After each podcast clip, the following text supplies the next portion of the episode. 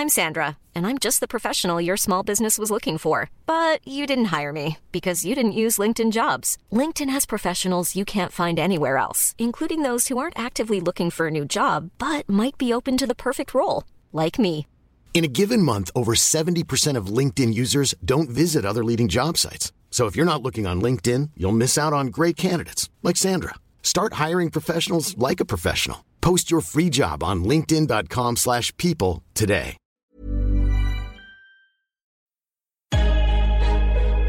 Lock in defensively. And we get a stop going in the half. One, two, three. Attack, attack, attack.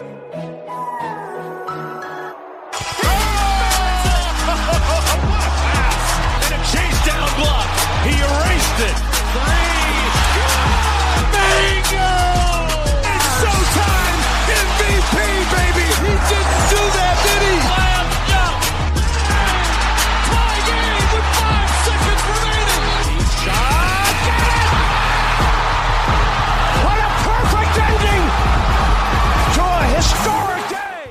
Donc bonjour à tous et bienvenue dans l'épisode numéro 104 du podcast Dunkebdo. Pas de Ben aujourd'hui, c'est Pierre qui vous parle. Je vais être le Raymond Felton de Russell Westbrook aujourd'hui. Donc un seul homme pour m'accompagner aujourd'hui. Il rêve de Lucas Doncic le maillot des Grizzlies. C'est Tom, ça va Tom? Ouais, ça va et toi? Ça va, ça va. Euh, Aujourd'hui, au programme de l'épisode, le bilan de la saison. Donc, euh, les playoffs, c'est pour bientôt. Et à l'approche de la fin de saison de régulière, on doit revenir sur nos prédictions, que ce soit nos classements de conférences, nos trophées. Euh, toutes ces prédictions, vous pouvez les retrouver sur le site sous forme d'infographie. Donc, le lien sera, sera dans l'article lié à l'épisode du podcast. Euh, et en overtime, on répondra à plusieurs questions que vous, que vous nous avez posées sur Twitter. Et voilà, il est temps de commencer. On se retrouve après la pause. Vous écoutez le podcast Dunkebdo. Retrouvez-nous sur toutes les plateformes d'écoute comme SoundCloud, iTunes ou Podcast Addict, ainsi que sur les réseaux sociaux comme Facebook ou Twitter.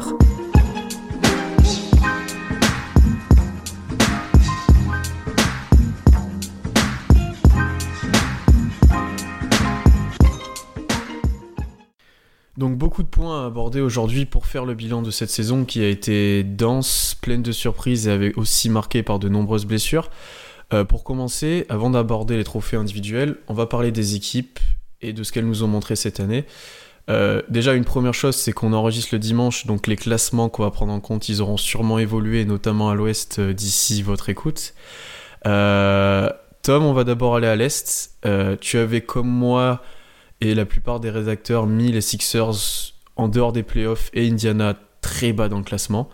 Euh, ces deux franchises, elles sont maintenant troisième et cinquième de la conférence. Honnêtement, c'était improbable, non Ouais, assez improbable. Enfin, on va commencer si tu veux avec les Sixers. Ouais. Euh, les Sixers, moi, enfin, franchement, c'est vraiment le. Moi, j'avais mis, en, en- je me souviens avoir mis que ce qui allait faire la différence dans leur, saison- leur saison, c'est le nombre de matchs qu'allait jouer euh, Joel, Joel Embiid. Mhm. Il en a joué 31 ou 32 la saison dernière. Là, il a limite doublé son total. Il à 63. Donc, du coup, c'est- incroyable, quoi. Surtout que c'est un joueur qui n'avait pas joué énormément de matchs euh, avant, dans le début de sa carrière. Et puis ensuite, on a eu les bonnes surprises que, que sont Ben Simmons, qu'on attendait fort, mais pas aussi fort. Et Robert Covington, qui a bien, euh, bien confirmé cette saison. Et le tout, c'est sans Fultz, quoi. Donc, euh, franchement, Philly, euh, ils ont vraiment dépassé les attentes que j'avais placées sur eux. Ils avaient un over-under à 42. Et là, ils sont sur, euh, ils sont, ils, ils vont atteindre limite les 50 wins, quoi. Ouais. Et en fait, ce qui a marqué cette saison chez les Sixers, c'est le fait que toutes les espérances, elles sont battues en fait. Mm. Tu pouvais, dans le cas d'être, si t'es optimiste sur eux, tu les mettais en playoff parce qu'Embiid jouait beaucoup de matchs, parce que Fultz apportait à cette équipe, parce que les signatures que de Reddick ou euh, t'apportaient vraiment et l'équipe jouait bien. Et que Simmons, sur son retour, allait être vraiment fort. Mais là, ça a explosé toutes les attentes en fait. Mm. Vrai- T'es vraiment face à une équipe euh, qui peut jouer quelque chose en playoff, honnêtement, qui a prouvé toute la saison, qui était capable défensivement et offensivement euh, de jouer le haut de tableau. Euh, ils ont joué des matchs sur Embiid et Simone s'est montré juste vraiment fort. On aura l'occasion d'y revenir pour le rookie de l'année. Embiid, on avait des doutes sur sa santé et sur le fait que même s'il jouait plus de matchs et qu'il jouait plus longtemps dans le match, est-ce qu'il allait être aussi bon et efficace Euh, au final, il est aussi fort. Mm. Il est aussi fort défensivement et offensivement. C'est vraiment fort. C'est vraiment fort. Et Brett Brown a jou- joué un rôle, je pense, considérable dans la mise en place de cette équipe-là, qui pour moi joue vraiment bien en fait. Ben, ils, jouent, ils jouent vraiment proprement, ils, ils sont dans la bonne mentalité, ils ont un fit plus du talent qui fonctionne très bien. Ils ont pu ajouter des vétérans euh, sans, sans rien donner qui fit totalement le système de jeu, le projet de jeu de Brett Brown avec euh, Marco Bellinelli et euh, Ersan Ilyasova. Donc du coup, ouais, franchement, euh, la saison, enfin, si- s'il fallait euh, choisir le meilleur scénario pour eux, je pense que le, même le meilleur scénario envisagé avant le début de cette saison, il est euh, surpassé quoi, Mm. parce qu'ils ont fait cette saison quoi. Parce que ils sont, ils vont gagner presque 51 matchs. Là, ils sont, s'ils gagnent leurs deux derniers matchs, ils seront à 51 victoires. C'est incroyable. Et je me souviens d'un podcast il y a pas si longtemps que ça où on se demandait si les Sixers devraient vraiment tout faire pour aller chercher les playoffs, quitte à prendre le risque de blesser leurs joueurs. Et par rapport à Fultz, on a vu ce débat. Mais là, ça a complètement. Enfin, ils sont complètement remontés dans le classement. Euh, ils vont sûrement avoir l'avantage du terrain euh, sur le premier tour des playoffs. Ah, C'est ça qui est fou. C'est-à-dire que tu vois, les- la plupart des personnes qui les avaient en playoff, ils les avaient genre 7-8, mais plus Mm. par défaut, et vraiment euh, comme un petit avant-goût euh, des playoffs, quoi, un peu comme le Milwaukee de, de l'an dernier. Mais là, ils sont troisième, quoi. Ils ont battu les Cavs, ils sont troisième. Et c'est pas improbable de les voir en finale de conférence, sachant qu'ils risquent de jouer Boston. S'ils s'ils passent le premier tour, si les deux équipes passent le premier tour. Euh, je suis pas sûr de les mettre. Enfin, sans Kyrie Irving, ils peuvent être favoris de la série. Et, euh, et ça serait une vraie surprise de les voir à ce niveau-là. Et on s'attendait à la fin du process cette année, mais là, le process, il est fini depuis un moment et t'es face à une équipe euh, bah, vraiment, vraiment forte et qui pourrait être une dynastie sur plusieurs années. Ah, moi, je sais pas si le processus est fini. Ils, ont encore euh, pas mal d'assets de cette époque euh, Oui, de la période, Mais- donc euh, pour moi, il est pas encore terminé. Enfin, l'équipe. T'arrives à la fin de, de, voilà. de cer- enfin, de certains arrivent déjà à un niveau que T'arrives au premier palier. Là, être leur prime quoi. Ouais, Ouais, ouais. voilà, t'arrives au premier palier, là c'est le palier playoff. Et du coup là c'est un palier playoff plus quoi, c'est palier garni. Là il y a, il y a des goodies et tout. Enfin, c'est, t'arrives pas genre euh, au rez-de-chaussée playoff, là t'arrives directement au, Ouais. limite au, au deuxième niveau quoi. Donc euh, c'est, non c'est vraiment... C'est vraiment incroyable ce qu'ils sont en train de réaliser et ben félicitations à eux, félicitations à l'équipe et à Brett Brown qui a qui a eu euh, beaucoup de difficultés, enfin au début, qui était assez critiqué quand l'équipe n'avait pas de résultats, alors qu'il n'avait Mm. pas forcément le matériel, il était dur à analyser en tant que coach puisqu'il n'avait pas le talent pour mettre en place euh, sa philosophie. Et du coup, ça ne payait pas. Un peu, un peu à l'image de Nat Kitson qui met à- à- en place une philosophie, mais l'équipe ne gagne pas parce qu'il manque trop de talent.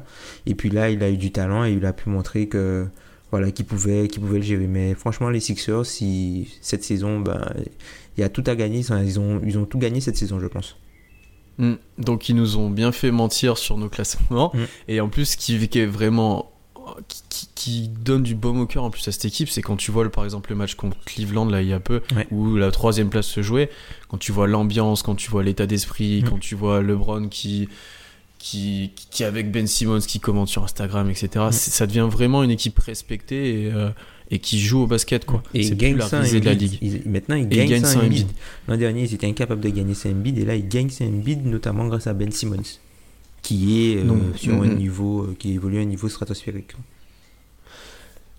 Je pense qu'on en a assez dit sur Philly, on peut aborder maintenant le cas Indiana. Mm. Je pense que c'est la surprise de la saison, la grosse grosse surprise de la saison. Mm. Euh, après le trade de Paul George pour Oklahoma City, on s'attendait presque à une saison de tanking Mm. euh, pour Indiana. Moi je me souviens qu'en rigolant dans un podcast j'avais dit oh Ladipo il sera peut-être All-Star et qu'on en avait rigolé presque. Et voilà, Et tiens. c'est tout sauf une blague. et c'est tout sauf une blague. Et il est plutôt près de la All NBA Mm. que voilà.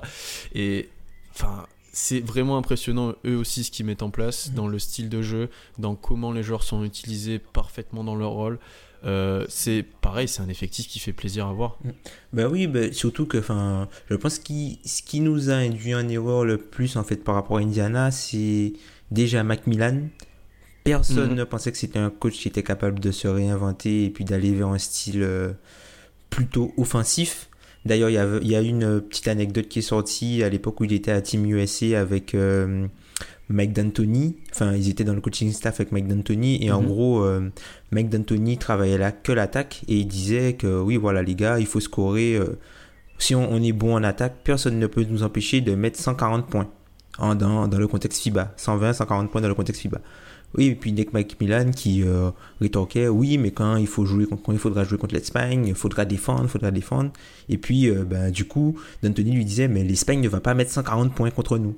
Si on en met 100 et Mm. du coup, il y avait un peu euh, cette idée de, de combat de philosophie avec euh, D'Antoni et puis là, il s'est réinventé, les gars courent et puis autre chose aussi qu'on avait sous-estimé, je pense, c'est le fait qu'ils, comme ils ont pas, c'est pas une équipe qui avait un plafond très haut, puisque les joueurs qu'ils ont récupérés, c'était des joueurs qui étaient plus ou moins finis, hormis la base de jeunes. C'est qu'en fait, Mm. les, les- leurs vétérans, les Darren Collison, tout ça, ce sont des joueurs qui, qui vont pas forcément t'emmener très haut, mais qui ne commettront pas de rookie mistake. C'est-à-dire que ce ne sont, pas- ce sont pas des joueurs qui vont se battre tout seuls, mais il faudra que tu les battes parce qu'ils ont un certain niveau euh, courant Mhm. euh, pendant l'année. Ouais, Darren Collison, c'est un bon exemple de ça. C'est un titulaire NBA qui t'entoure, t'es jeune et qui se font parfaitement dans, dans ce que tu prônes dans, dans, dans ta façon de jouer et qui est parfait pour cette équipe-là. Et je on s'attendait à ce que Oladipo explose, pas autant, ça c'est sûr. Mm, mm. On s'attendait à ce que Miles Turner explose et c'est pas Un petit peu tant moins, un venu petit que peu ça- moins. un petit peu moins. C'est pas tant venu que ça. Donc on s- pour que Indiana soit aussi haut, on s'attendait vraiment à deux grosses saisons 2, mais deux énormes saisons, même c'était improbable. Et en fait, c'est Oladipo quoi. Mm, mm. C'est vraiment exceptionnel ce qu'il mesure là. Euh, il a vraiment passé ce cap là. À voir maintenant qu'est-ce qu'il peut faire en première option en playoff? Ça va être le gros test, je pense, pour lui, parce qu'Indiana est dans une position où euh, ils se doivent d'au moins gagner un ou deux matchs, tu vois. Même s'ils n'ont pas l'avantage du terrain, il faut qu'ils ramènent une victoire pour moi Mm. et qu'ils montrent qu'ils sont capables de, par exemple, embêter un petit peu Cleveland. Et euh, mais ça reste une énorme surprise. Mm. Dans plusieurs classements qu'on a, qu'on a fait, ils étaient euh, 13e ou Exactement. parfois 12, enfin 11. Et donc, Et tu vois, c'est les attentes, encore une fois, elles sont explosées. Quoi. Le truc, tu vois, le plus bizarre, c'est que c'est moi qui les avais le plus bas. Je les avais en Oui. 12, alors que c'est Oui, moi en le, 12. le gros fan d'Oladipo, tu vois. Mais c'est ouais, c'est par rapport à l'équipe aussi. Mm. Tu t'attendais à. un- Moi, c'est surtout Vu la somme de talent sur le papier que t'as, tu Mm. pouvais pas espérer qu'il soit si haut. Ouais, c'est ça, mais après, euh, non, mais fr- franchement, eux aussi, c'est c'est totalement incroyable. Et puis, même Oladipo, t'en as parlé, quand tu prends toute la ligue, le gars est sixième au real plus-minus, quoi. Il est Mm. sixième au real au real plus-minus sur toute la ligue. Devant lui, il y a Chris Paul, James Harden, Stephen Curry, Jimmy Butler, Nikola Jokic. C'est tout. C'est et puis on en parle moins qu'en début de saison où il était flamboyant parce qu'il est redescendu un petit Ouais, là, peu au dans des niveau standards shoot, d'a- ouais, dans ouais. des standards d'adresse euh, un peu plus normal on va dire, mais ça reste d'une régularité et d'un impact Métronomique. fou sur l'équipe quoi, vraiment fou. Euh, ces Pacers là, je pense que personne s'attendait à les voir à ce niveau-là, même pas les fans, Mm, mm. même surtout les fans, j'allais dire. Et ils ont surpris pas mal de monde. Mm. Maintenant, dans nos classements, ces deux équipes-là, ils ont pris la place de des Hornets et des Pistons que la plupart des gens avaient dans les playoffs. Mm. Ça fait partie des deux grosses déceptions de, de l'année. Les Pistons, on en a parlé au moment du trade de Blake Griffin. On a dit que ça allait être peut-être compliqué d'accrocher les playoffs, mais possible. Euh, c'est encore une fois un loupé. Et les Hornets, euh, l'équipe Sheraben pour un an, c'est juste trop compliqué. quoi. C'est Ouais, c'est, c'est- moi je trouve ça, enfin c'est dommage en fait. Ce sont deux équipes qui ont euh, des projets qui avaient des bases intéressantes. Quand tu regardes, Mm. c'est des équipes qui avaient un, un plancher plutôt haut, mais un plafond pas très haut non plus. Enfin, un, pla- un plafond plutôt bas hein, par rapport à leur plancher.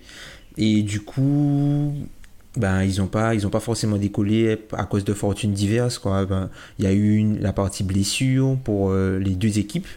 Ensuite, Mhm. pour les Pistons, enfin il y, a eu des, il y a eu des loupés dans les deux équipes. Ouais, il y, a- il y a eu pas mal de Parce que. Bradley, ça a pas marché aux Pistons. Mm. Euh, aux Hornets, euh, le banc, c'est catastrophique. Malik Monk, euh, qui devait être une grosse, un- qui devait avoir un gros apport pour l'instant, c'est moyen. Mm. Même s'il a fait un ou deux bons matchs Mm. euh, ces derniers temps. T'as eu des loupés, quoi. Et le- les blessures aussi ont, eu un fort rôle dans, dans, dans la descente de ces équipes entre Batum. Euh, du côté Pistons, il y a eu Reggie Jackson, Mm. qui mine de rien, même s'il faisait pas une saison ouf, était important. vraiment. Ouais, mais après, au final, tu vois, on les avait. Enfin, moi, je regarde, je les avais 7e et 8e, et au final, ils sont Mhm. que euh, 9 et 10. Ouais, mais t'as l'impression qu'il y a un gap quand même avec ces équipes-là et celles du. Effectivement. Mais c'est après, je pense que c'est par rapport aux attentes. On s'attendait vraiment à des saisons euh, un peu entre guillemets bounce back, comme enfin parce que l'an dernier aussi les deux équipes ont manqué les playoffs. On se disait ouais Mm. c'était les blessures, euh, là ils, ils pourront être euh, ils pourront être ensemble, machin, ça leur fera un an, ils seront revanchards et tout, les jeunes pourront progresser un petit peu et puis finalement ben, que nenni. Et c'est c'est dommage pour ces équipes-là qui auront des problèmes, je pense, à très court terme soit par rapport au coaching, ou soit ça va changer euh, en haut. Et ça, on voit que ça, ça bouge déjà à Charlotte. Donc euh, on verra Euh, bien. Et Van Gundy qui je n'est pas safe. Oui, ouais. Van Gundy, je pense qu'il est, il a déjà ses valises de prêt, Mm. je pense, et j'espère d'ailleurs presque pour les Pistons. Euh, et c'est vrai que oui, à court terme, c'est deux équipes qui, avec certains joueurs, se sont euh, barrés pas mal de salary cap et pas mal d'options, Mm. euh, et qui vont devoir être, surtout les Pistons avec le trade de Blake Griffin, donc ils vont devoir trouver des solutions pour essayer de remonter et pas commencer à tanker, quoi, Mm. tout simplement. On va aller à l'ouest maintenant. Alors, l'ouest, on s'attendait à ce que ça soit serré, mais alors à ce point-là, je ne pense pas, et je pense que c'est juste. euh, Je pense que c'est une des premières fois qu'on voit que c'est serré à ce point-là. Et parmi ces équipes euh, à laquelle on s'attendait pas, il y a le Jazz. Et le Jazz, depuis, on va dire, euh, la, la période post-All-Star, c'est vraiment très très très fort. Bah, c'est n'importe quoi en fait. le je crois sur, le- sur leurs 33 derniers matchs, ils en ont gagné, ils en ont gagné 28. Donc en gros, ils ont que 5 défaites. Mm. C'est c'est incroyable. Enfin, c'est incroyable. Enfin, il a, au début de saison, il commence pas mal. Après, il y a la perte de Gobert. Et là, tu te dis, bon, le, le Jazz doit tanker. Il commence à donner les clés du camion à Donovan Mitchell, qui, au début de saison, ben, le rôle était un petit peu trop gros pour lui. Le costume était un petit peu trop gros pour lui, un peu trop ample. Et puis au, fil, au fur et à mesure de la saison, ben, il a commencé à fitter le costume. Et puis il y a Mhm. eu le retour de Gobert. Et depuis que Gobert est revenu, ben, c'est clairement... euh, Rudy Gobert est clairement le meilleur joueur de cette équipe et de très loin. Et c'est enfin, c'est un game changer euh, défensif, mais c'est un ga- game changer total parce qu'en fait, il change totalement la gravité qu'il apporte défensivement, change totalement la façon dont les équipes attaquent. Et euh, c'est incroyable en fait que le Jazz soit parvenu à, à s'adapter, se réadapter aussi vite. Parce que je me souviens Mm. en début de saison, on discutait, ouais, euh, ça fonctionne pas, euh, Favors Gobert, ça fonctionne pas avec Rubio et tout ça. Et puis au final, ben, Kuhn Schneider qui, qui a fait un excellent job. Et puis il a réussi à transformer euh, le Jazz en une équipe offensive et forte, très forte offensivement quand Gobert n'était pas là. Et à garder l'assise défensive quand il est revenu. Donc c'est c'est incroyable.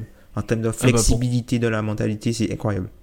Ah bah, défensivement, c'est Utah, c'est depuis plusieurs années, et ça l'est encore, c'est dans le top de la ligue. Mm. Second defensive rating cette année, et depuis le All-Star Game, ils sont à 96,7 de defensive C'est rating. n'importe quoi ça. Ce qui, ce qui est 5 points de mieux, 5 points de mieux que Philly, Philadelphie qui est deuxième. Mm. C'est c'est C'est c'est incroyable. C'est n'importe quoi. C'est et par rapport à Donovan Mitchell, euh, c'est une des surprises de la saison parce qu'on s'attendait à un rookie bon, mais à ce point-là, non, c'est certain. Euh, il a d'énormes responsabilités, il y a répondu. Le rookie wall, concrètement, il l'a mangé, il s'en est servi plutôt qu'il l'a pris. Mm.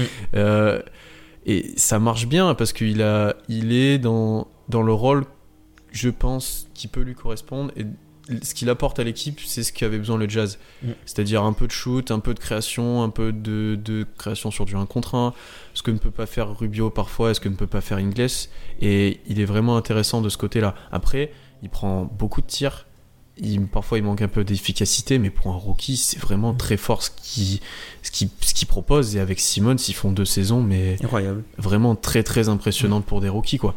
Et Gobert, je pense qu'on aura l'occasion peut-être d'en parler dans les All NBA Teams si on Ouais. les donne.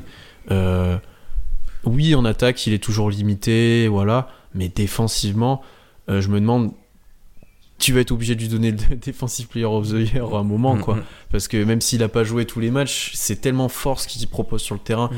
et les chiffres sont tellement impressionnants que tu es obligé de lui donner. Mm. Après, il y a un truc qui me manque en fait quand tu regardes le Jazz jouer.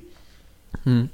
Les joueurs qui ont le ballon, à, partir du moment où ils dépassent le milieu du terrain, les joueurs qui récupèrent le ballon sur des passes, ils sont toujours en mouvement. C'est-à-dire qu'il n'y a personne qui reçoit le ballon arrêté. Du coup, les joueurs ont toujours un petit temps d'avance sur leurs défenseurs parce qu'ils sont en mouvement et du coup, ils arrivent à s'adapter et à créer et à trouver des brèches dans la défense comme ça. Il y a, comme ce ne sont pas des joueurs qui sont capables, ils n'ont pas énormément de joueurs qui sont capables de créer et qui sont de créer seuls et de façon dynamique. Donc du coup, ils ont toujours un petit temps d'avance, ils se servent d'un petit système, un petit truc comme ça pour créer le temps d'avance. Et après dès qu'ils ont le temps d'avance ben c'est fini parce que les joueurs de, du jazz ont un QI basket vraiment très intéressant. Mm. ils sont ils font vraiment très attention aux détails. Et euh, autre chose qui autre chose qui, qui, qui me marque qui m'a marqué avec cette équipe avec cette équipe c'est que avec du recul on l'avait pas perçu comme ça à la trade deadline mais en fait c'est une équipe qui a fait de la, la, la l'addition par soustraction en gros ils se sont ils se sont dit que bon ok on va appuyer clairement sur notre défense. Donc, ils se sont séparés de leurs deux plus mauvais défenseurs en la personne de Rodney Hood et de Joe Johnson. On avait dit, oh, comment ils vont faire pour scorer? Bah, Le truc, c'est que bah, ils vont pas scorer plus, mais ils vont encaisser beaucoup moins de points. voilà. Et du coup, bah, ils sont plus forts. Non, mais pour, pour, revenir à ce que tu as dit, euh, sur le, les temps d'avance, euh, Joe Ingles, c'est l'exemple type de, de, de, de, ça. C'est qu'il est lent, il est vraiment lent, il a pas énormément de qualité athlétique, mais il est tellement fort dans la lecture, dans l'utilisation des écrans, dans comment tirer quand tu as reçu la balle en mouvement ou comment utiliser le dribble pour créer, que tu lui donnes un petit temps d'avance et il pourra, il pourra te proposer quelque chose en attaque. Mm. Et là où, là pendant que tu disais, j'y réfléchissais, je me dis qu'en playoff, est-ce que ça sera vraiment viable de jouer comme ça, où les défenses vont être beaucoup plus concernées, où ça sera plus dur d'avoir de l'avance? Ça sera à voir quelle solution ils proposent pour, euh, pour, pallier, pour pallier ce manque. Et après, par rapport à leur trade deadline, ils ont fait des bonnes affaires au final. Mm. Parce que Hood était quand même tout le temps blessé, il allait falloir re-signer. Exactement. Et c'était une saison compliquée. Joe Johnson, quand, même là, quand je le vois à Houston, c'est plus Joe Johnson, quoi. Enfin, il peut jouer avoir un playoff item. Ouais, Après, il est, à, il est à année 16 aussi. Hein. Oui, c'est ça, année 16, 4 et défensivement, euh, c'est année 16 quoi. Ouais, ouais, voilà. Et euh, Jake Crowder, même si c'est pas encore aussi fort qu'à Boston, il apporte. Il apporte un autre profil de poste 3-4, tu vois. Mm. Et euh, t'as le retour d'Exum aussi. Le retour d'Exum qui, est important. Qui fait du bien, qui défensivement qui est intéressant. On voit qu'il a un petit peu progressé dans la passe. Enfin, le truc que tu trouves de plus en plus intéressant, c'est que comme de plus en plus d'équipes jouent petit, quand tu as euh, un ball qui est assez grand, il peut trouver des angles de passe plus faciles au-dessus de la défense. Et c'est l'une des raisons pour lesquelles Simmons fait aussi mal parce que tout le monde est. Tout, comme le, le, jeu, les, les, joueurs sont plus petits, lui il est grand, donc il y a des angles de passe qu'il est plus à même de réaliser mm-hmm. et qu'il est plus à même de voir par rapport à sa taille, par rapport aux autres sur le terrain. Ouais, c'est complètement ça. C'est. T'as vraiment, ouais, non, j'ai pas encore rajouté à ça, je suis complètement d'accord avec ça. Mm. Et le jazz, pour l'instant est quatrième. Mm. Et s'il reste quatrième avec l'avantage du terrain playoff, c'est assez. C'est plus que surprenant et c'est à voir ce qu'ils peuvent proposer en playoff après. Mm. J'ai beaucoup plus de doutes encore. C'est une des équipes sur lesquelles j'ai plus de doutes en playoff par contre. Parce que ton top joueur en attaque est rookie, donc tu sais vraiment jamais ce que ça va donner. Mm-hmm. Euh, parce que as, ça dépend qui prennent, mais au niveau de leur défense, il y a des match-ups qui peuvent leur poser problème. Je pense à Portland, je pense euh, à Warriors, c'est peu probable maintenant, mais voilà. Euh, là où tu auras un fort meneur capable de shooter, je pense qu'ils auront du mal. Ouais, bah c'est toujours le, même, c'est toujours le même problème parce qu'en fait, mm. Gobert, aussi fort soit-il euh, dans tout ce qui est reste, contrôle dans la restricted area et puis en fait Rudy Gobert, en gros, il, il, affecte la défense et l'attaque de l'autre équipe en faisant que certains shoots ne soient pas pris. Hmm. C'est-à-dire que on voit l'apport, on, voit l'impact de la défense de Gobert par des choses qui n'arrivent pas. Et du coup, le, il est plus, c'est plus difficile de jouer avec lui dans l'espace. Donc s'il doit switcher, parce qu'en fait, il, il sort pas en fait. Ils essaient de ne pas trop le, le faire sortir de la raquette et dans l'espace puisque premièrement, ils n'ont pas un second ring protecteur. Donc, si tu fais sortir Gobert du système, il n'y a personne qui pourra combler les brèches derrière. Et de deux, c'est pas non plus. Tu veux pas avoir Rudy Gobert euh, à, à 7 mètres du panier euh, en train de, de, de, devoir contrôler un meneur qui peut shooter après dribble. C'est d'ailleurs une des choses qui fait que Utah se fait souvent euh, allumer quand il y a un ball handler qui est capable de dégainer de loin après dribble. Mhm. Parce que Rudy Gobert ne sort pas pour gêner totalement à l'extérieur il reste plutôt en contrôle pour éviter la pénétration. Ouais, en fait, Gobert, c'est très très rare qu'il passe les lancers francs quand il y a Mm, l'écran dans l'axe, quand il y a le pick and roll dans l'axe, et du coup, que ce soit un Lillard, que ce soit un Curry ou que ce soit les Rockets, Mm. euh, ça prend l'écran, on dribble, sortie d'écran, Gobert est un peu loin, et Mm. bah au mieux, que, au mieux de driver, d'aller m'empaler sur lui, ben, je prends un tir à 3 points. Ouais. Et avec des joueurs de. Bah, L'exemple de Damien Lillard, à Mm. chaque fois, il est capable de sanctionner ça. Et j'espère pour eux qu'ils tomberont pas sur un match-up comme ça et qu'ils pourront. Ben, comme tous les ans, en Mm. fait, le Jazz, faire chier quelqu'un en playoff, c'est tout. Bah, Parce qu'ils sont pénibles à jouer, parce que ça défend dur. Mais bonne transition d'ailleurs que tu as trouvé euh, seul, enfin une autre équipe qui est un peu, on peut dire surprenante cette saison. Ben le Portland, on les voyait pas aussi, enfin on les voyait pas aussi. On savait que, on avait prédit que Lillard euh, serait incroyable. Un peu, c'était le, le, le wagon Ben, en gros qui avait un petit peu mis ça dans, dans- mis ça dans la tête, mais on, on pensait pas qu'il qu'il serait aussi haut. Enfin, tu- penses quoi toi de, de la saison des Blazers? Moi, je pense que au sein de l'équipe, je sais que vous en avez parlé l'autre fois dans un podcast où j'étais pas là, je suis un des plus convaincus par, euh, par Portland. Mm. Euh, Lillard et McCollum, ça s'affirme comme euh, dans le top euh, du haut de joueurs et du haut d'arrière de la NBA. Mm, mm, Totalement. Euh, cette année, c'est peut-être même top 1 ou 2. Deux, Je- deux, à sac. deux probablement, deux ou trois. Pour... Parce que Chris Ouais. Paul, James Harden, c'est sale. Ah oui, il y a Chris Paul, James Harden, et après, c'est à voir avec les Warriors. Tu vois, je- Mm. donc, euh, c'est vraiment très fort. Euh, Nurkic, même s'il n'est pas aussi énorme que l'année dernière, Mm. il leur apporte un- de la protection de cercle contre certaines équipes où tu as un poste 5 dominant. Il est capable de répondre physiquement. Mhm. Je pense à par exemple un Steven Adams, il est capable de l'arrêter là où ils avaient personne avant. Euh, Alfaro Camino et Mo Harkless, ils font, ils font leur taf en fait. C'est, ils défendent dur sur les ailiers. C'est pas, c'est, en attaque, ils font pas énormément de choses, mais ils peuvent prendre des tirs. S'ils sont dans une bonne soirée, ils peuvent être à droit. Et c'est ce qui fait que, que l'équipe fonctionne bien. En fait, on avait des doutes sur leur défense. Euh, leur début de saison défensivement, c'est ce qui les a maintenus, euh, on va dire, dans la course au playoff en- au début. Mm. Et quand l'attaque est revenue au niveau, ils ont complètement explosé les, les attentes qu'il y avait en eux. Ils sont montés à la troisième place assez facilement. Et ils sont assez larges maintenant, ils peuvent refaire reposer leurs joueurs. Et ils ont montré par leur régularité qu'ils étaient capables de, ben, de s'affirmer dans le top 4 à l'ouest. Mhm. Et je pense que on les sous-estime parfois un peu parce que euh, on dit oui, le Port- j'ai vu pas mal de fois que Portland c'était une bonne équipe sans plus quoi, Mhm. alors qu'ils font quand même une très grosse saison et qu'ils sont troisième dans une conférence qui est monstrueuse. Mm. Donc euh, Ouais, C'est impressionnant. Exactement. Ben, tu, euh, je sais pas si tu. Tu vois, par rapport, euh, eux, par rapport à Denver, tu vois, on, on disait, qu'on parlait de Denver, que par exemple, euh, Paul George, il y avait discussion si Paul George les mettait en candidat au titre. Denver, Portland, si tu mets Paul George à Portland, ils sont direct candidats au titre. ah oui, Tu vois, Ah là, oui, là, c'est c'est. complet. Tu vois, là, il n'y a pas photo. Mm, mm, mm. Mais- Là, là, complètement.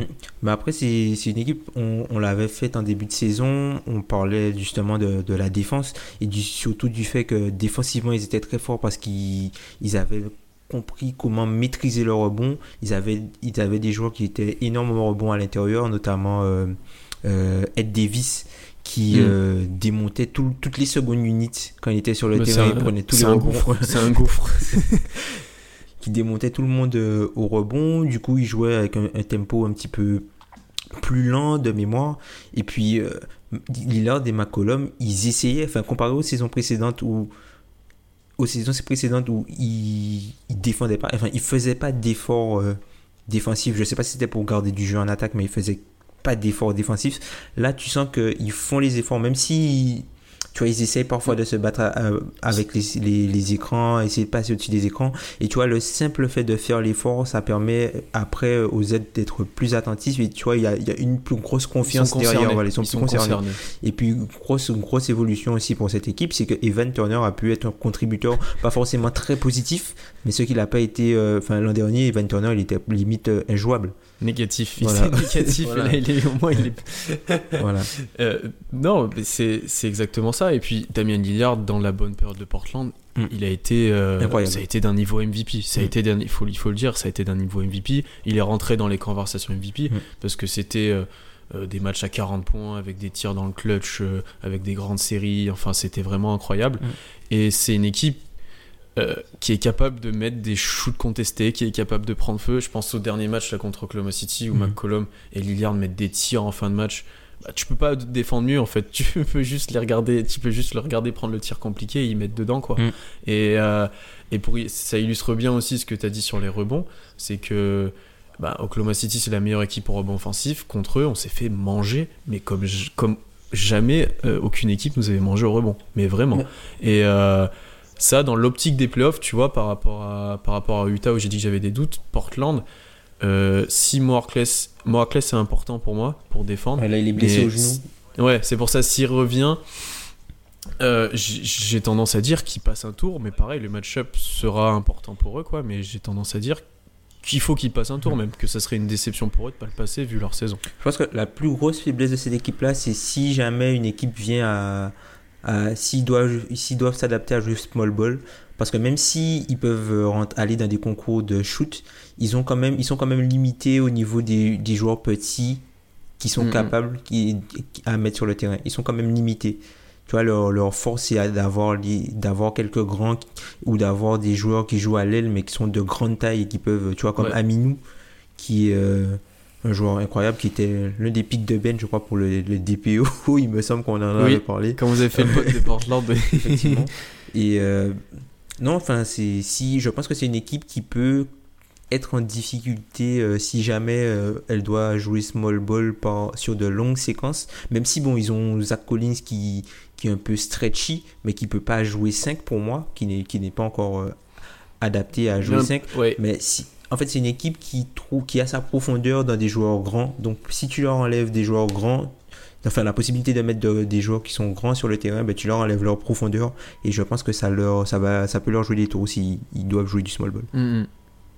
Non, Euh, je suis d'accord avec ça. Et puis leur banc reste assez jeune, de Collins, Connaughton ou autre, c'est Mm. jeune. Et euh, même s'ils ont fait des bonnes saisons, il faut passer ce cap des playoffs. Et ouais, tu vas avoir des grosses séries. hein. Mm, de, mm. entre 3 et même quasiment toutes les séries à l'ouest, ça sera des grosses séries. Mm. Euh, dernière équipe de l'ouest, donc qu'il faut qu'on aborde parce que tout le monde les avait mis entre 9 et 11 et ils sont un petit peu plus bas. Beaucoup plus bas, même. Beaucoup plus bas. C'était Grizzlies, euh, tout le monde les voyait descendre un petit peu au vu de leur intersaison, Mm. mais être quasiment à la lutte pour les playoffs. Euh, ils sont dans le tankathon et très bien dans le tankathon, Mm. même j'allais te dire. Euh, Qu'est-ce qu'on peut dire de tes Grizzlies, toi? Ah, ben, bon, ben, personne ne les avait mis en playoff. Ben, Ouais. bon, ben, Mais je pense que tout le monde les voyait dans la lutte, tu vois. Ouais, ben c'est ça. Mais le truc, c'est de se dire, est-ce que si l'équipe était restée au complet, est-ce qu'ils auraient été dans la lutte? Ou est-ce qu'ils auraient été quand même aussi bas? Je pense pas qu'ils auraient été. Enfin, je pense pas qu'on aurait été aussi bas. Mais je pense pas qu'on aurait été dans la lutte forcément. Je pense qu'on aurait été peut-être plus bas que les Clippers. De toute façon, le tournant de votre saison, c'est la blessure de Mike Conley, qui a loupé euh, bah, quasiment toute la saison en fait, et qui vous fait passer d'un de la lutte au playoff, peut-être au niveau des Clippers pour moi, et tu as une équipe euh, qui tank. Exactement. Et après, après, après, il y a eu l'imbroglio fils Dale, il y a eu plein de Il y a eu pas choses, mal et de au trucs final, de- ouais. L'histoire avec Tyreek, euh, des trucs, des Margazo. des- Enfin, la saison est assez. euh, Enfin, et le pire, c'est que c'est pire de l'extérieur, en gros. C'est-à-dire que ce qui se passe à l'extérieur du terrain est pire que ce qui se passe sur le terrain. En gros, avec Hmm. les histoires de buy sell option, on ne sait pas qui va racheter la franchise ou pas. Est-ce que Pira va garder le contrôle de la franchise? Est-ce que tout le, le staff va changer si jamais ils le gardent ou est-ce qu'ils vont faire place neuve? Enfin, il y a beaucoup d'un- beaucoup d'incertitudes. Donc, euh, c'est une saison assez noire avec euh, comme seule euh, en gros seule lumière dans cette saison là c'est le fait que Dylan Brooks ait pu montrer de- des choses intéressantes. Dylan Brooks qui était notre 45e choix de, de draft l'an dernier. Donc il a pu montrer des choses intéressantes et, intéressantes pardon et c'est l'une des rares euh, satisfactions de cette saison. Mm. Mm. Mais après on peut revenir un peu, Euh, on peut, on peut revenir sur les Pelicans qu'on avait mis euh, aussi en playoff. Du coup Et qui est- quand, quand on était, on faut le dire, dans l'équipe, on était assez hypé. Donc tu étais le responsable Ouais, de l'hype d'ailleurs, mais on était très hypé sur les Pelicans. Et euh, à la blessure de Demarcus Cousins, euh, on avait été très pessimiste, Mm. concrètement. exact. Euh, on avait parlé d'une.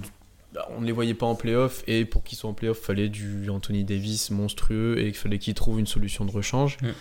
Euh, Il y a eu le trade de Mirotic, il y a eu le recrutement d'Emeka Okafor, si on peut appeler ça un recrutement, parce qu'ils l'ont juste signé, euh, voilà. Et l'équipe continue de marcher. Mm. Euh, Anthony Davis, pendant un moment, était sur notre planète. Il faut le dire, même s'il est redescendu un petit peu ces derniers temps, ça reste sur une autre planète complètement. Mm. Je l'idée a vraiment augmenté son niveau de jeu. Je sais que pas mal de fans des Pelicans le vendent comme un très très gros défenseur aussi cette année sur les postes extérieurs.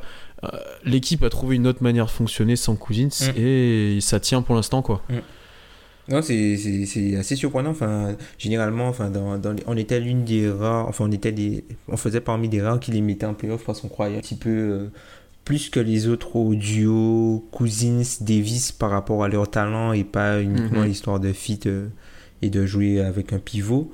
Bon, ça nous a réussi. Et euh, ben, de notre côté, euh, on a eu un petit peu de. ben, par exemple, du côté des Nuggets, on les avait tous en playoff. Ouais. Les Nuggets Minnesota, on les avait tous en playoff. Et, même là, euh, souvent en sixième ou cinquième. Ouais, c'est ça. ou- C'est moi qui les ai Euh, plus haut, je crois que je les ai en 5. Ouais. À la décharge de- du côté de Minnesota, la blessure de Jimmy Butler les a vraiment fait descendre. Exact. Je les voyais trois, ils auraient été troisième pour moi Mhm, euh, mhm. sans la blessure de Butler. Et Nuggets, on en a parlé récemment dans, dans le podcast. Mhm. C'est une saison, s'ils sont pas en playoff, décevante, Mhm. tout simplement. Euh, voilà pour les, on va dire pour les prédictions collectives des, des équipes. Maintenant, il va falloir aborder les trophées. Donc, on va commencer par le plus important entre guillemets, le MVP. Euh, concrètement, on- James Harden va l'avoir. Ouais. Il n'y a pas moyen qu'il lui échappe cette année. Ouais, enfin, je pense qu'il aura. Bon, moi, je pense. Il ne sera pas euh, MVP unanime. Il Non. ne sera pas MVP unanime, ce qui n'est pas scandaleux par rapport, enfin, par rapport à la saison que fait LeBron. Et pas même les autres, enfin, mais je pense qu'il est, il est très très loin devant. En fait, il est largement favori. Et quand on regarde enfin, le, ce qu'on avait fait, il n'y a qu'une seule personne qui l'avait mis. C'est il y a Arthur en fait qui l'avait mis euh, MVP. Nous, on était resté sur du Kawhi Leonard, du LeBron James, du Kevin Durant. Mm. Et on a eu tort. Bah, ce qui s'est passé en fait sur ces prédictions-là, c'est que par rapport à Kawhi, bon, ben, on s'attendait à une saison énorme aux Spurs, euh, voilà. Mais bon, on l'attend encore. Euh, LeBron, ben, c'est LeBron, Ouais. tout simplement. Sans Kyrie, on s'attendait aussi là à une saison euh, où LeBron dominait. Donc, dans ce qu'il fait là, là, concrètement, LeBron c'est le top 2. Mais tu trouves pas ça inquiétant Et- Tu trouves pas ça inquiétant d'ailleurs que LeBron soit déjà en, en- en- en ce mode-là en saison régulière? Ça, c'est le, on a LeBron playoff là en, en saison régulière. Ouais, on l'a en attaque. En défense, ça dépend. Dans le clutch, il l'est, mais pas en tout le match. Euh, non, oui, c'est de toute façon, il fallait bien ça pour que l'équipe aussi euh, euh, fit et commence à comprendre comment ils allaient jouer en playoff. Quoi. Mm. Tu peux pas te permettre d'une équipe qui est- qui s'est détruite au cours de saison pour se reconstruire, Exact. de pas jouer à fond. Et il fallait qu'ils fassent ça et qu'il fallait que les autres comprennent l'influence qu'ils Mm. pouvaient avoir sur le jeu et avec qui ils jouaient. Quoi. Et en fait, par rapport à la prédiction de James Harden, pour en revenir à ça, euh, je pense qu'on avait pas mal peur de Chris Paul avec Chris Paul. avec Chris Paul, voilà, et que ça baisse ses stats. Mm. Bon, ouais, on s'attendait pas non plus à ce que Houston soit aussi haut. Ouais. On s'attendait pas à ce que donc euh, là, ça on pouvait pas. Là là-dessus, on s'est trompé. Voilà, il faut l'avouer Mm. que Harden réalise une saison. Euh, il sera pas MVP unanime, mais je pense qu'unanimement, il est MVP. Exact- tu vois ouais, ce que oui, je veux oui, dire Totalement, totalement. c'est exactement la, la, la, la meilleure façon de, de phraser ça.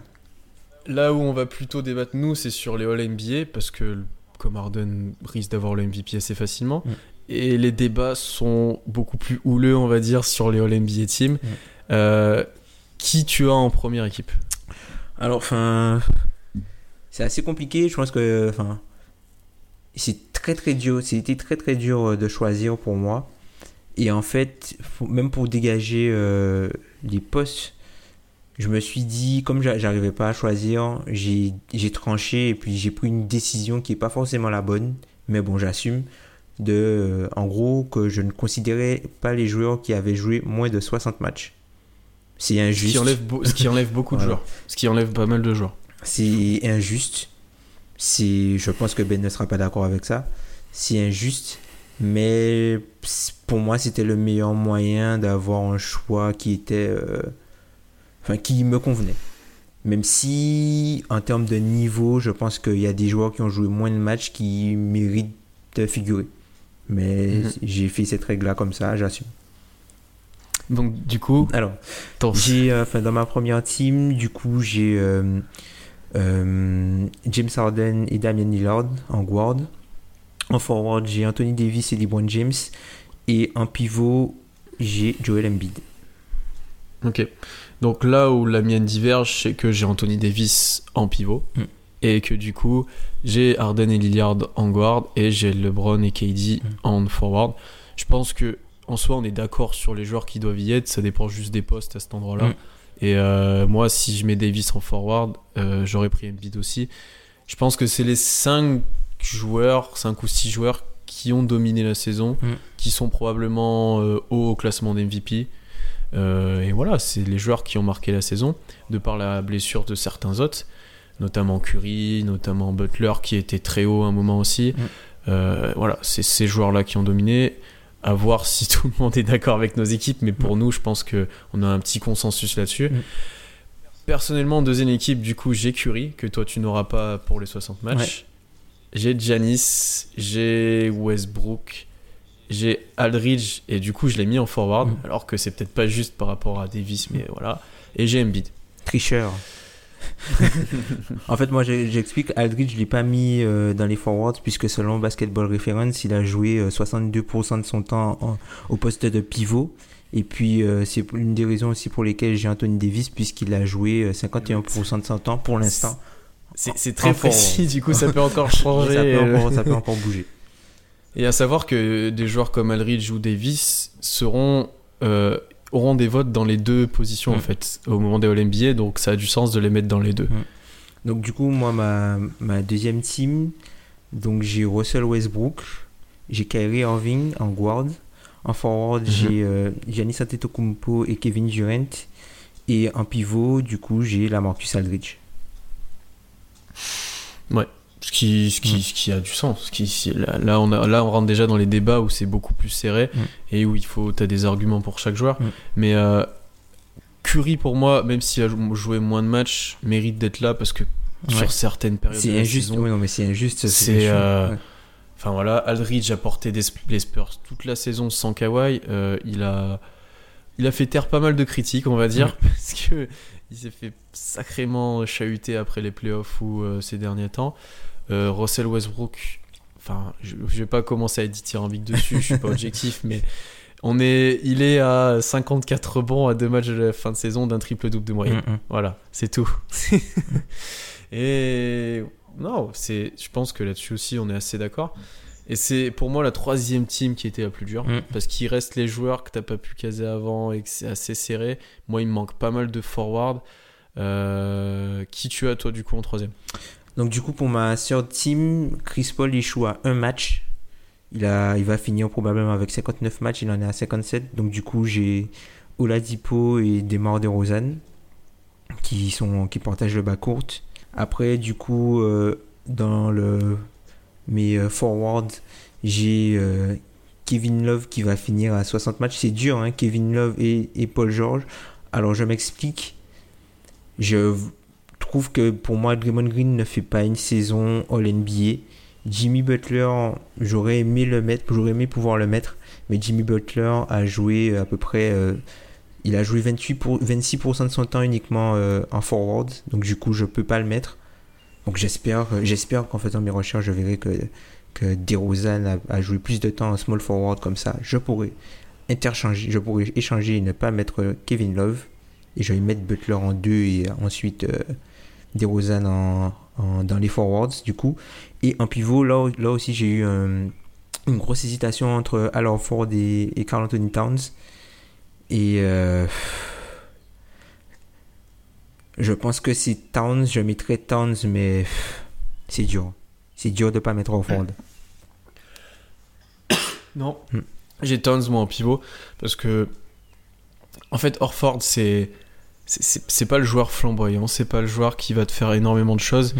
mais il est vraiment important au, au Celtics. C'est vu la saison qu'ils font, il mériterait, euh, il mériterait clairement d'être dans le NBA Team. Mais euh, le profil de Towns, sa manière qu'il qu'il a de dominer les matchs et autres, pour moi, je le valorise plus que, pour l'instant, plus que, que, que ce qu'a fait Orford. Donc j'ai mis Towns moi en pivot. Et du coup, Chris Paul et euh, et euh, et mince et Ky- Kyrie en guard parce que je n'avais pas mis Kyrie avant. Mm. Et après, ça dépend de Butler et de DeRozan, lesquels sont en poste 3 et 4. Mais euh, voilà, en gros, c'est ces joueurs-là que j'aurais aimé mettre en forward dans la troisième équipe. Ah, eh ben, tu vois, DeRozan, il est à 59% de son temps en euh, shooting guard, donc euh, il est dans le backcourt. Ah, c'est limite aussi. c'est limite. Donc c'est Oui, mais moi je, je fais mes catégories. Moi, Donc, tu vois, non, mais ouais. c'est vrai que quand tu arrives à ce niveau-là, forward, tu as déjà un gap. Euh, tu vois, on parle de Kevin Love. Ouais, c'est ça. Euh, tu Paul vois. George est très bon défensivement, mais il est très très irrégulier, Mm. notamment au tir.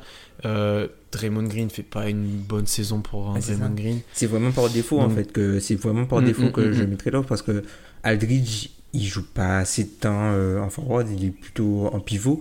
Et c'est aussi injuste, tu vois, même pour des gars comme Gobert ou même Orford, tu vois, Orford, je peux pas le mettre en 4 parce qu'il a joué Mm. la plupart de son temps en pivot.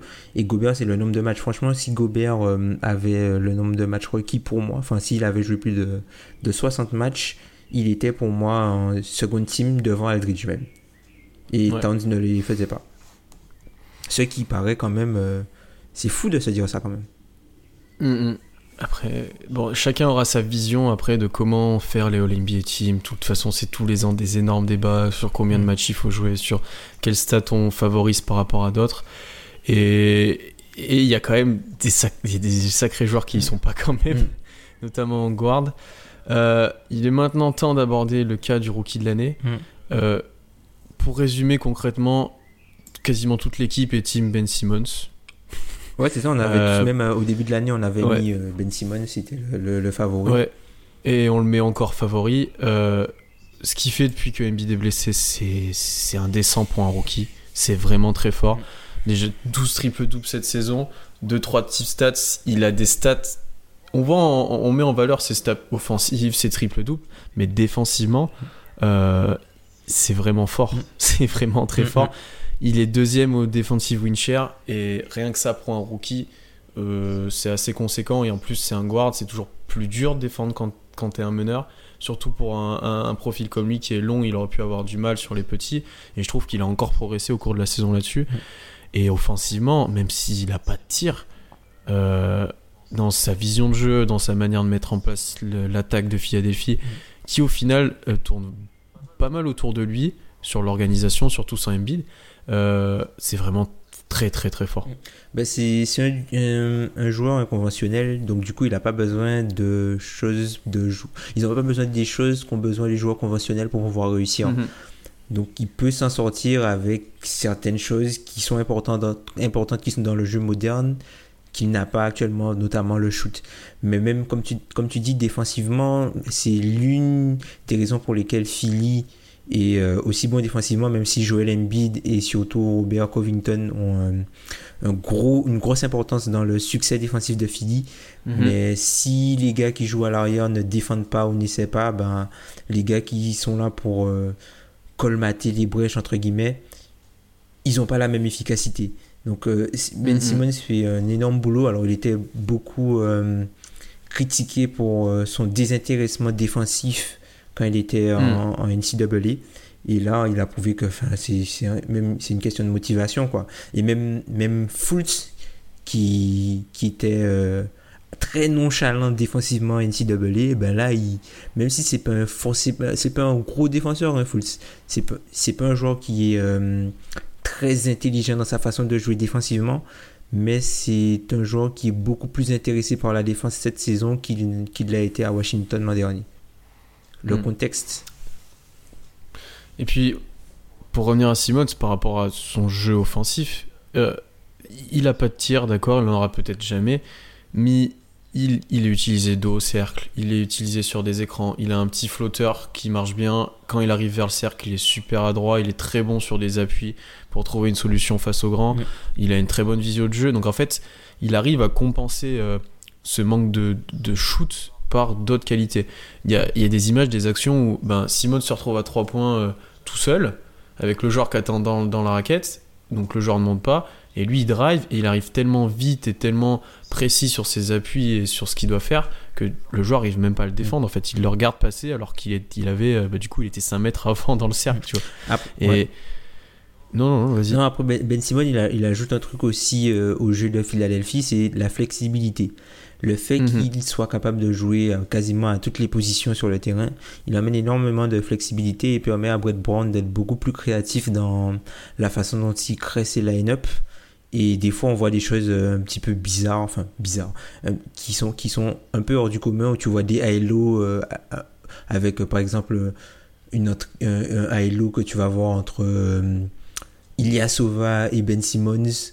Enfin, Ilyasova qui est derrière la ligne à 3 points qui va faire un halo avec euh, Ben Simmons qui est au poste, qui après va chercher un décalage vu qu'il a une bonne vision de jeu et qui va trouver une passe pour un joueur qui coupe.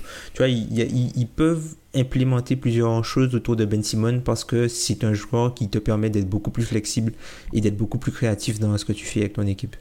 Ouais. Non, c'est ça. Beaucoup plus polyvalent et beaucoup plus. euh, Mm. euh, Peut-être pas complet, mais voilà. Et on avait déjà parlé de Donovan Mitchell qui est concrètement c'est un mano à mano entre les Ouais, deux, pour- qui est incroyable. On en a déjà parlé avec le Jazz. Euh, il mérite clairement son titre de rookie de l'année. Mm. Mais il y a deux extraterrestres cette année, donc il faut en choisir un. C'est un peu comme l'année dernière pour le MVP, c'est la même chose. Euh, on est, on s'est pas trop trompé sur le rookie de l'année. Maintenant, là où c'est peut-être un peu plus trompé, c'est sur le defensive player. Mm. Euh, la plupart, on avait voté pour Draymond Green. Mm. Tu avais voté pour Rudy Gobert. Il y avait un vote pour Kawhi. Bon, les votes pour Kawhi ils sont. voilà, c'est comme pour le MVP. Euh, tu vois qui cette année concrètement? On a parlé de Gobert un petit peu.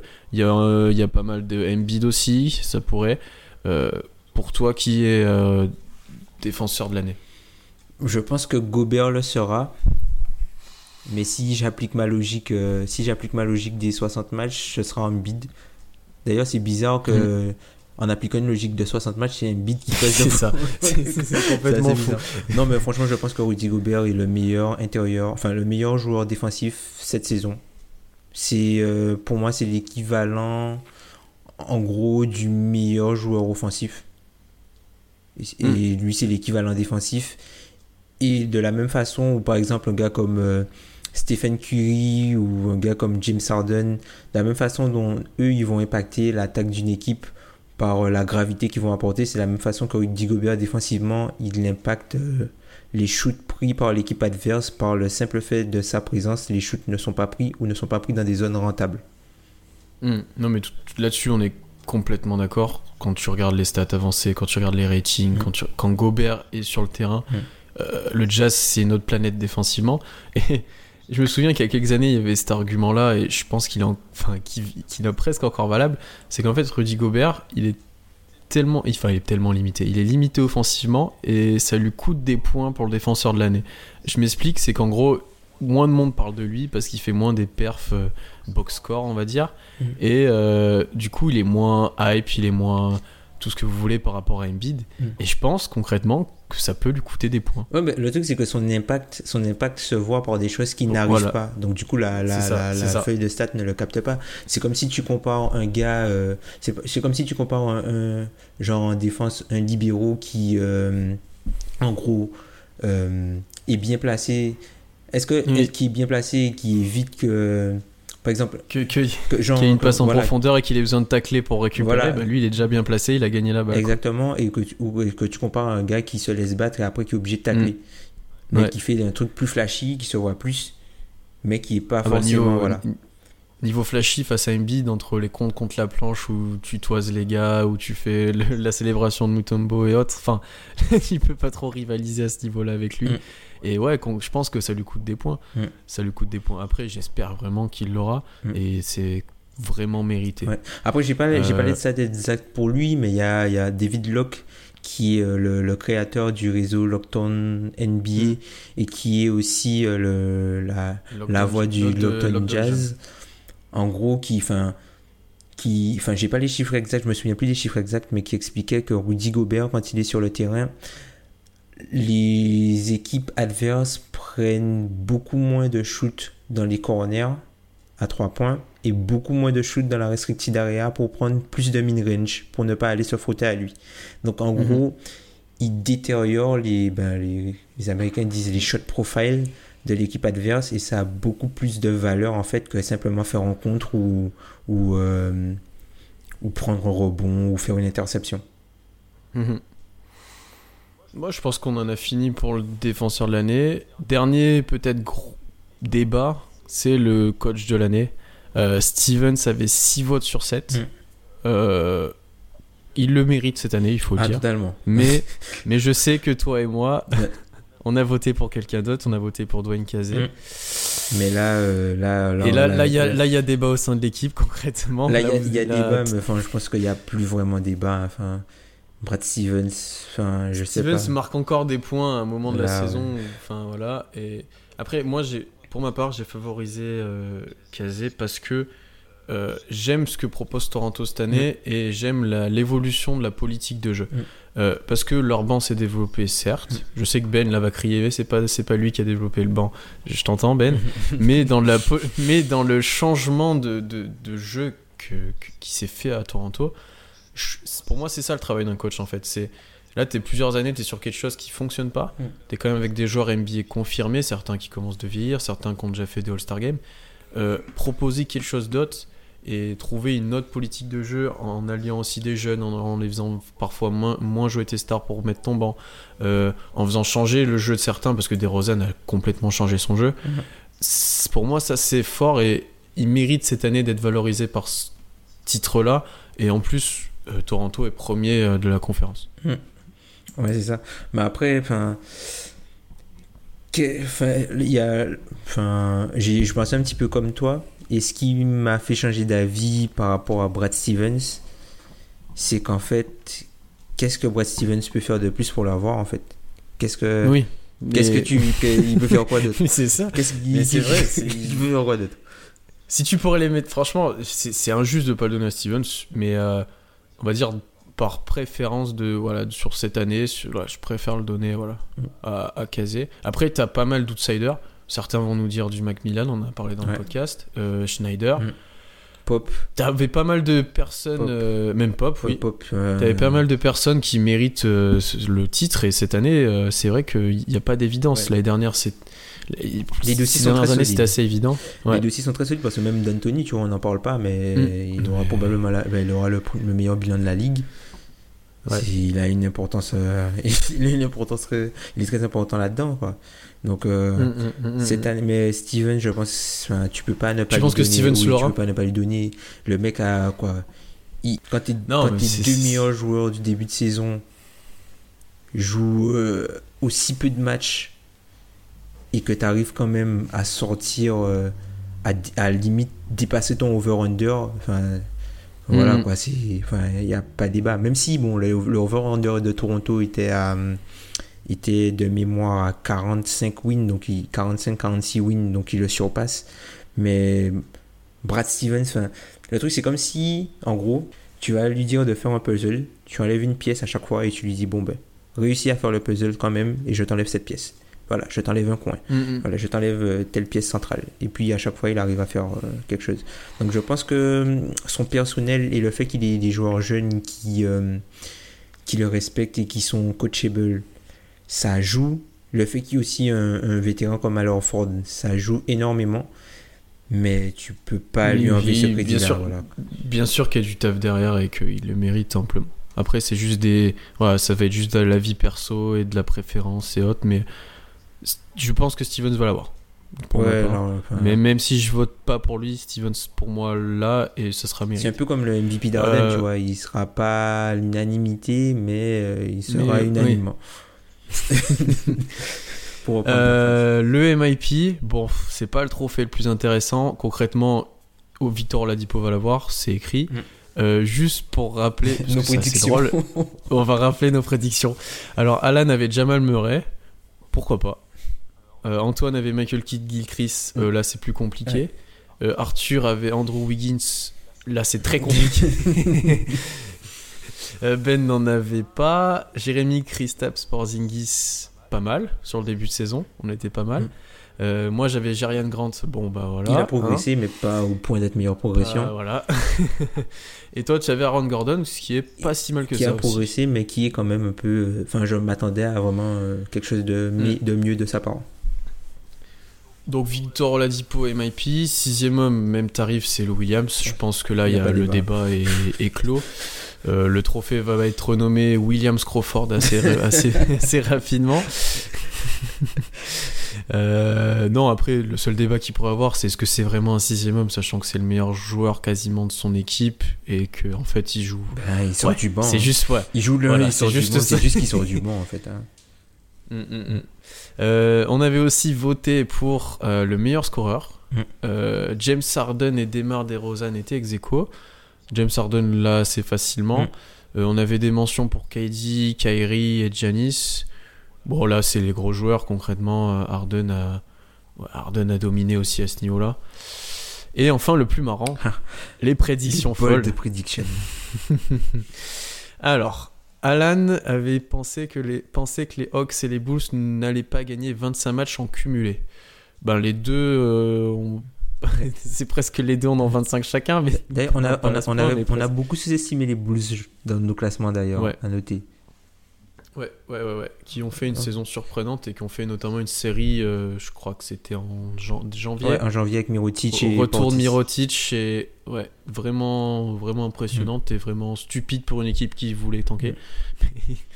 Euh, Antoine avait dit que les Lakers finiront devant le Jazz. Non. Non. Et Arthur, Arthur bravo. Joel Embiid va jouer plus de 60 Et il est à matchs. 63.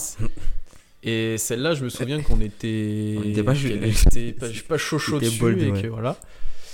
Euh, ben pensait que Damien Lillard allait tourner à plus de 40 points pendant un mois de la saison. Il. On a eu le gros mois de Damien Lillard. Il était presque. Il était à Mais il n'est 36. pas à Je crois 40. qu'il était à 36, quelque chose. Mm, mm, mm. Moi, j'en avais pas, mais je me souviens que si j'en mettais une, c'était que Lonzo Ball ne ferait pas le Rising Star Challenge. Mais ça, c'est mon côté hater.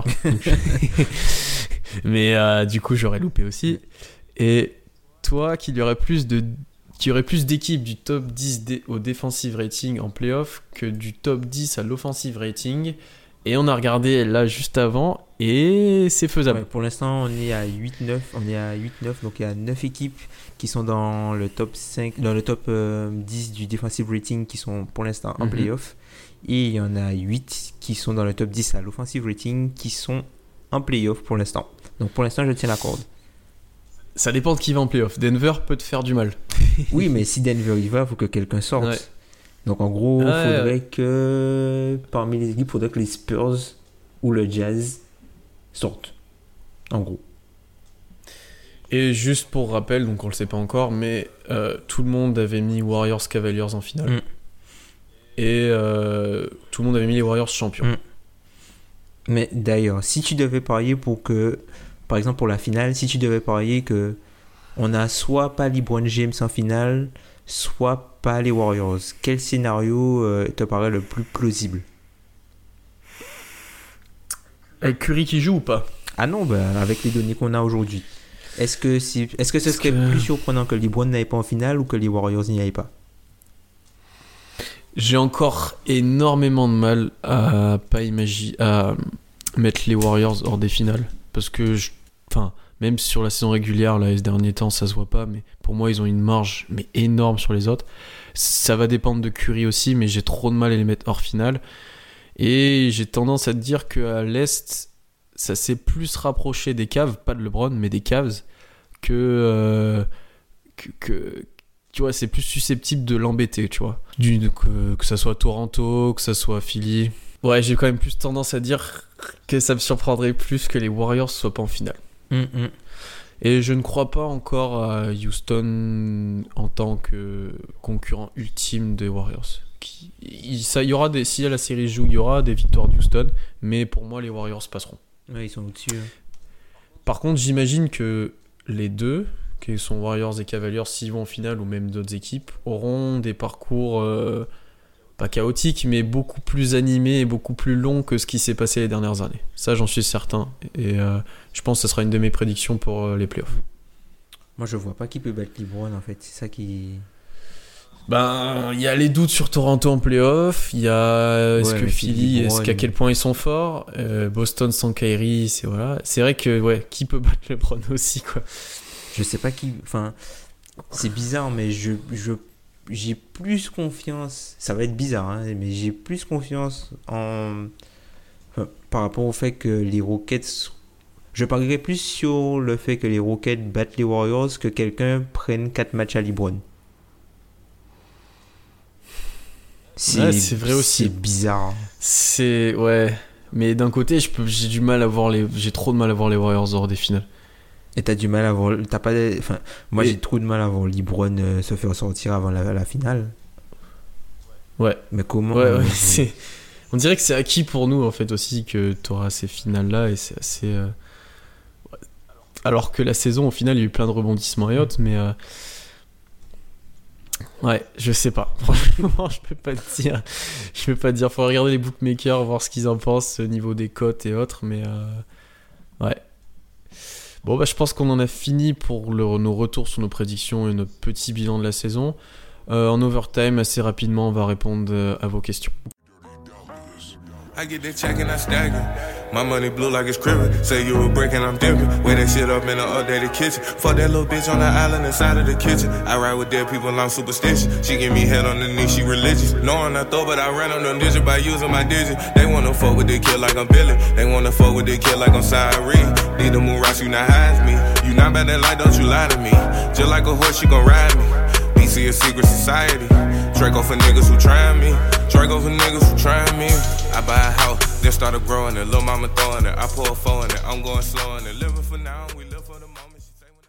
Et on est de retour pour l'overtime. Donc on a deux questions à répondre. On a deux questions auxquelles il faut répondre que vous avez posées sur Twitter. N'hésitez pas d'ailleurs à nous en poser au cours de la semaine ou quand vous avez, quand vous avez envie qu'on parle de certains sujets ou autres. N'hésitez pas. Euh, la première, donc, d'Hugo Snitz. Euh, Steven Adams n'est-il pas le joueur le plus sous-coté et le plus sous-utilisé de la NBA Euh, Je vais me permettre de prendre la parole pour celle-là en tant que, que, que fan d'OKC. Euh, sous-coté, en fait, je ne pense pas. Parce que déjà, la notion de sous-coté, c'est.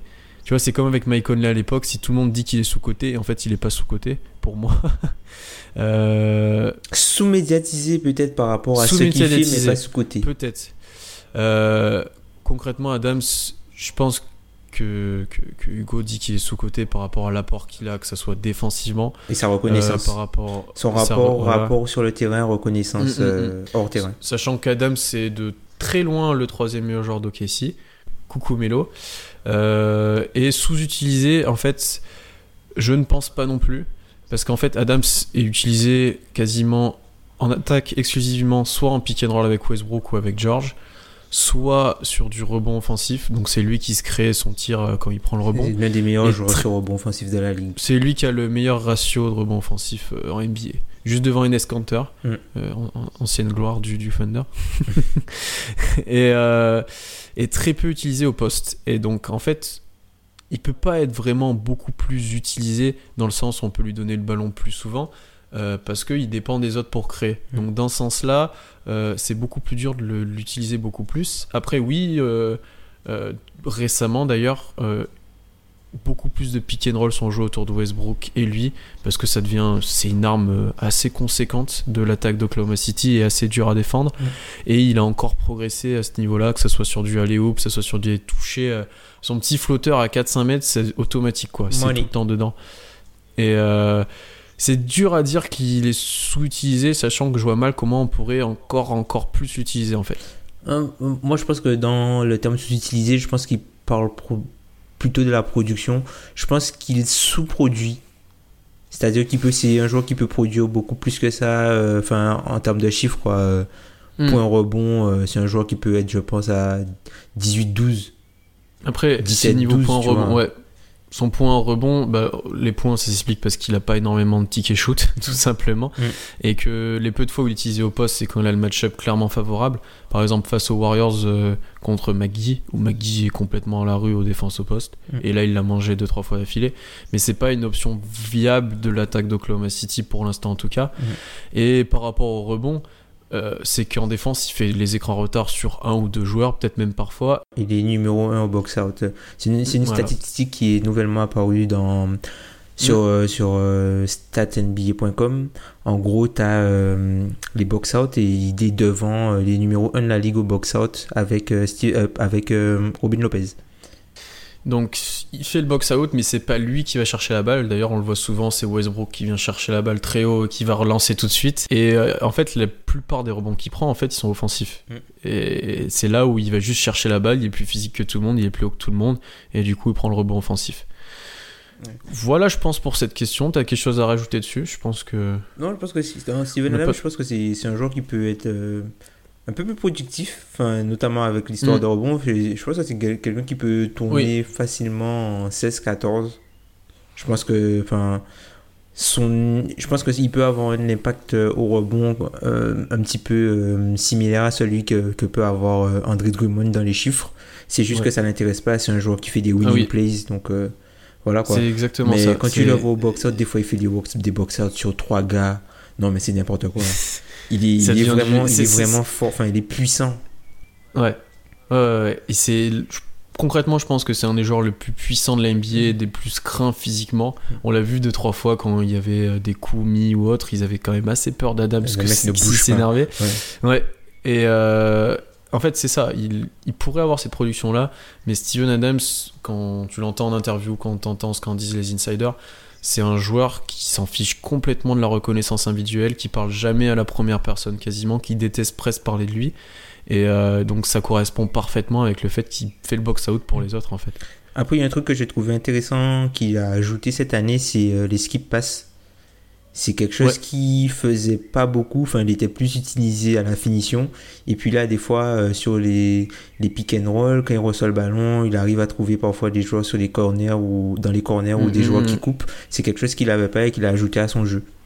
D'ailleurs, il y a, je pense qu'il y a un vrai travail de fait là-dessus à Oklahoma City parce que Grant, depuis les playoffs de l'année dernière, le fait vraiment bien aussi. Mm. Euh, Patterson le faisait déjà, mais il le fait pas mal aussi. Et je pense qu'il cherche ces situations-là aussi. Donc c'est bien qu'il progresse et qu'il travaille. Yeah. Deuxième question, du coup, euh, de Ben. Pas, pas notre Ben, un autre Ben de Benoît. Est-ce qu'un booker bien entouré peut faire monter les Suns très haut? Écoute, Je moi, te laisse je, répondre sur écoute, ça. je pense que oui. Devin Booker, offensivement, alors oui, certes, il fait des chiffres dans le vide pour l'instant, si tu veux. Il y a pas mal de gens qui commencent à le comparer à, en gros, à ce qu'est des Marcus Cousins, en gros. Hmm. Sauf que, en fait, moi, il me rappelle, enfin, cette saison de Booker, elle me rappelle la deuxième saison dans la ligue de, de Kevin Durant. En fait, c'est un joueur qui commence à prendre conscience de toutes ses capacités et qui, est, euh, qui a atteint parfois un niveau inarrêtable. Donc en gros, il n'y a rien à faire contre lui. C'est juste que comme c'est le, le- autour de lui, c'est tellement faible que on arrive à se concentrer sur lui et du coup, ça réduit l'impact qu'il peut avoir sur un match vu que qu'il est ultra ciblé. Mais si tu le mets avec des joueurs qui individuellement sont plus forts, pff, bon courage pour l'arrêter. hein. Bon Ouais. courage pour l'arrêter. Enfin, c'est fondamentaux offensifs. euh, Booker, ça reste très jeune, il a 21 ans, 20-21 ans. Mm. euh, il a ajouté encore cette année énormément de choses à sa panoplie offensive.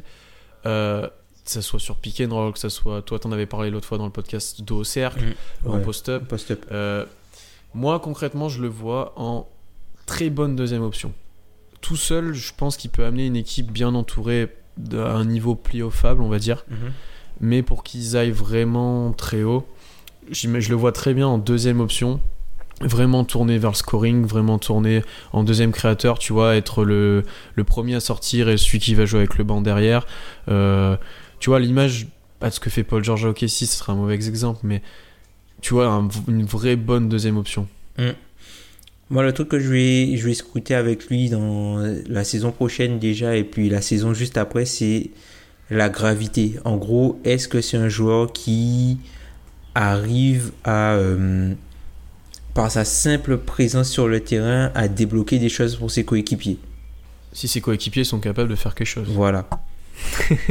non, parce que même, tu vois, même son jeu de passe, son, son jeu de passe est un petit peu développé. C'est un joueur qui, Mm, mm. qui ne diffusait pas beaucoup c'est un joueur qui se développe bien. Enfin, il développe un peu. Il commence à diffuser son. Ça, ça va être très intéressant de, les voir, de le voir jouer avec Josh Jackson, je pense. Ça va être très très intéressant.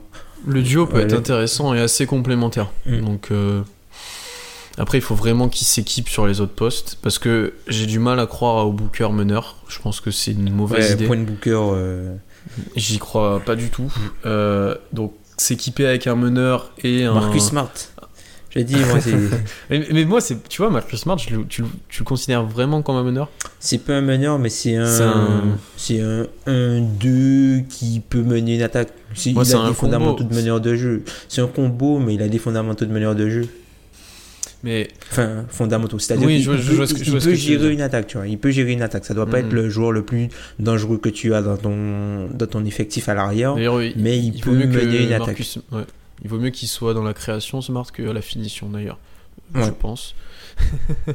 non, mais l'équiper avec un meneur et euh, et un 4-5 qui soit capable, voilà, de défendre et de scorer, un, un bon joueur à l'intérieur. Euh, ça serait déjà une vraie aide pour lui et ça permettrait de vraiment voir ce qu'il vaut. Et c'est pour ça qu'à un moment donné, pas mal de gens souhaitaient qu'il parte de Phoenix et qu'il demande son trade parce que est-ce que si ça avance pas, ça serait presque du gâchis quoi. Mais tu vois, là c'était dans le sens euh, pour le joueur en lui-même quoi. Hum, hum, hum. Tu vois, quand tu vois ce qui s'est passé euh, Phoenix en début de saison où t'en prends 60 et que ton coach, il, enfin, tu, tu 40, te dis dans, dans 40, quel, ouais. en- ouais, dans quel, dans, dans quel monde t'as envie en tant que joueur euh, avec ce talent-là de rester dans cette équipe-là? C'était dans ce sens-là. Moi, franchement, le match de, de Phoenix qui m'a le plus marqué, c'est le match contre Houston où ils prennent 90 points à la mi-temps. Oui. 90 points à la mi-temps. 90 points. C'est, c'est, voilà. Il n'y a rien à dire de plus à ça. C'est l'image de Houston et de Phoenix cette saison en même temps. Donc, Après, bon, Memphis a perdu de 61, mais 90 Mhm. points à la mi-temps, enfin, incroyable. Si tu dois te mouiller, si tu dois te mouiller d'ailleurs pour les playoffs, on y a quelques jours, si tu dois te mouiller pour les playoffs à l'ouest, qui les fait pas? Ouais, les Clippers, c'est acté au moment où on parle. Oui, il y a, il y a, il y a Et- 9 équipes, euh, mais il y a juste une Moi place à je, prendre. moi, je te dis Denver. Mm. Et après, niveau classement, c'est plus ça qui est drôle à faire, mais c'est super dur. Euh, C'est Utah, moi, qui me perturbe dans le classement. J'ai du mal à, à voir où ils vont finir. Mm. Je pense qu'Oklahoma sera 5. Moi, je pense qu'ils seront Et- plus bas. Et, il y a- et il y a- et hier, avant le match de Houston, je pensais qu'ils allaient être 7 ou 8. Et pour te dire à quel point. Et je pense qu'on aura une surprise au premier tour. J'attends le Minnesota-Houston, mais de pied ferme pour voir un. Mini, mini tu un- penses qu'ils seront en playoff? Ouais.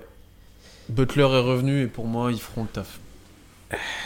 Ouais, Et après, ça, de toute façon, ça va jouer sur des confrontations directes entre certaines équipes. ouais c'est ça. Et ça sera vraiment intéressant. Ces matchs-là, ça va être. euh, bah, c'est- même pas une série de playoffs, c'est un match au couteau. C'est un euh, match couperé, March ouais. Madness. C'est ça, ouais. C'est un exactement Madness. Et, euh, Manche ou crève. là, si tu perds, tu, tu sors. Saison finie. Win or Donc, go. euh, ouais. À voir. Mm. Ça va être serré jusqu'au bout et ça va être intéressant à suivre jusqu'au bout. Exactement. Et ben du coup, comme d'habitude, n'hésitez pas à nous suivre sur tous les réseaux sociaux, Facebook, Twitter, Podcast Addict. N'hésitez pas à poser des questions. Et une petite chose, euh, à l'approche des playoffs, euh, comme l'année dernière, euh, vous allez pouvoir faire votre braquette et nous affronter et vous affronter les autres auditeurs. Donc vous allez pouvoir faire les pronostics par série de playoffs. une fois que le tableau sera tiré, bien sûr, ce serait mieux. Et, et, et- est-ce qu'il y a une récompense pour le vainqueur Je ne sais pas encore. Mais n'hésitez pas à faire votre braquette et à vous mesurer à nous. Et sur ce, et ben, bonne fin de saison régulière et bonne semaine NBA à tous. Trauma, man. Salut Salut. Trauma, man, trauma, man. Look at little mama, her body so tender. Bitch, I'm a plus, so them prices are tempting. We keep them choppers, so don't you attempt it. I know that check that I got it so tempting to rob us. But one thing we don't show no mercy to robbers. You want a brick, I suggest that you call us. You want some peas, I suggest that you call us. We keep that ice on our wrist and our collars. Stand in the VIP and we drink out the bottle. Still put a pint in a two liter bottle. Hit the hotel and we fuck on the model. Don't play a sport, but you know that we ballin'. Ain't on the court, but you know that we ballin'. Steph Curry jumper, you know that we ballin'. Bitch, I'm a plus, so them prices are tempting. We keep them choppers, so don't you attempt it. Planning for your next trip?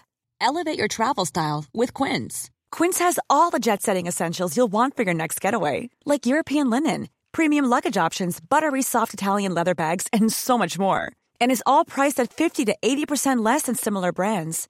Plus, Quince only works with factories that use safe and ethical manufacturing practices.